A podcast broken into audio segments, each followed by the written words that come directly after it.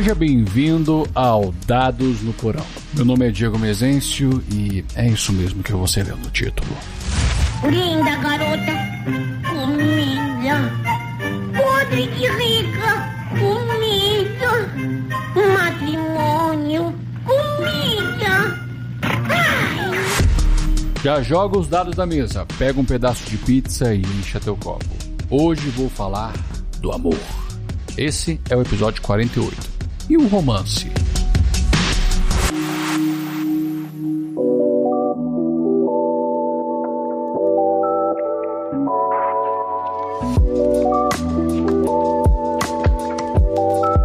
Vou ser sincero logo no início do.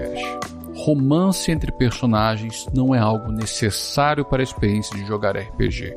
Isso vai do gosto e do acordo das pessoas que estão jogando. Falo isso logo no início, pois tenho certeza que alguns ouvintes vão olhar para o título e dizer algo tipo: Pô, mas eu jogo RPG pra ser herói. Eu jogo pra ser mercenário, eu quero ser um vampiro. E eu um mago.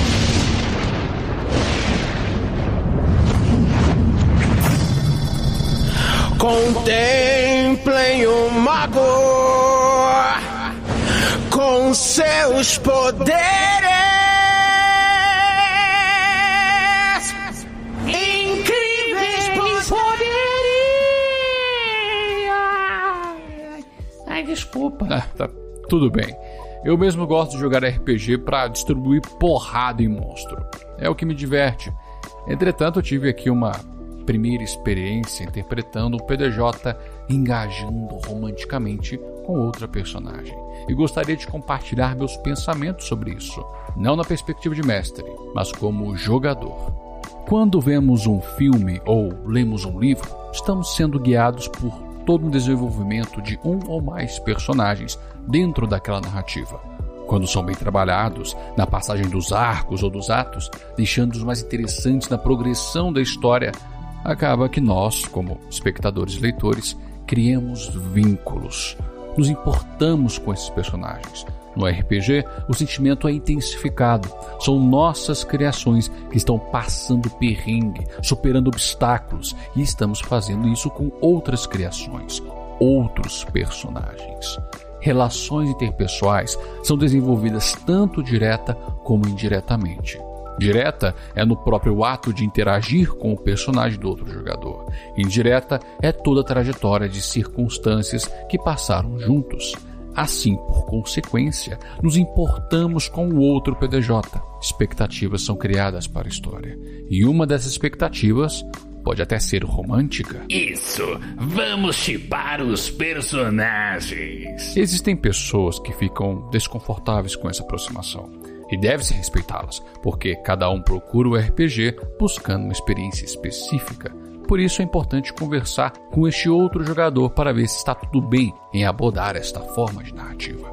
É preciso ter em mente que isso pode se arrastar pelo resto da campanha, como influenciará na interação com os demais e a motivação e perspectiva podem até mudar.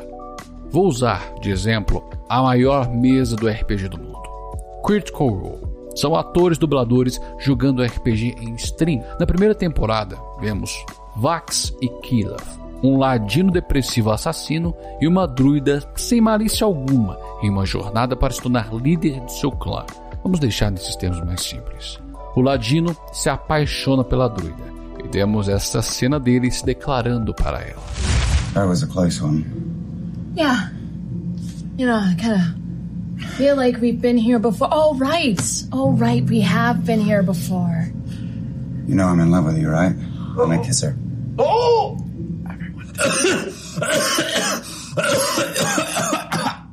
Persistent cough. and on that note, we're going to go ahead and take a quick little break. Direto e reto. Eu te amo e tasco um beijo em você. Uma frase que mudou tudo. É engraçado. E como podemos perceber, o humor da mesa foi um misto de surpresa e vergonha. E vamos lembrar de um fato: eles são atores. E ainda assim ficaram envergonhados. Depois de tantas sessões cheias de conflito, tragédia, comédia, Lee O'Brien, o ator que faz o Ladino, confessou que Vax nutriu esse sentimento durante a trajetória do grupo. Mas por favor, não façam que nem o Liam. Conversem com outro jogador antes de fazerem algo.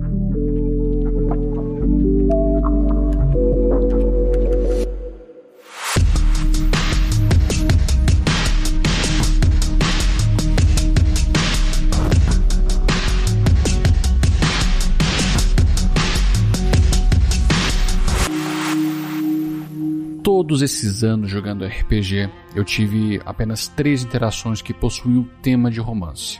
A primeira foi com o meu bárbaro da quarta edição. Ele não sabia como falar com as pessoas, mas escrevia poemas sobre uma NPC que depararam durante a campanha. O outro foi em Cthulhu, uma tragédia. Fiz um professor com um amor incondicional. Era casado com uma mulher com uma doença degenerativa incurável. Ela era a motivação dele ir atrás do plot da aventura. Esses dois personagens tiveram interações momentâneas com seus pares românticos, serviam mais como justificativa para a personalidade deles e o porquê de estarem naquele local da aventura.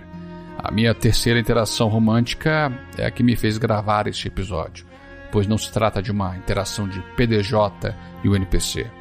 Foi de fato uma tensão sexual entre dois PDJs. Ah, já que a gente está aqui, sozinho. Normalmente, né? Sempre, né? Ah, não, não sempre, Lori. Hum. Não é todo dia que tem a oportunidade de ficar perto de você.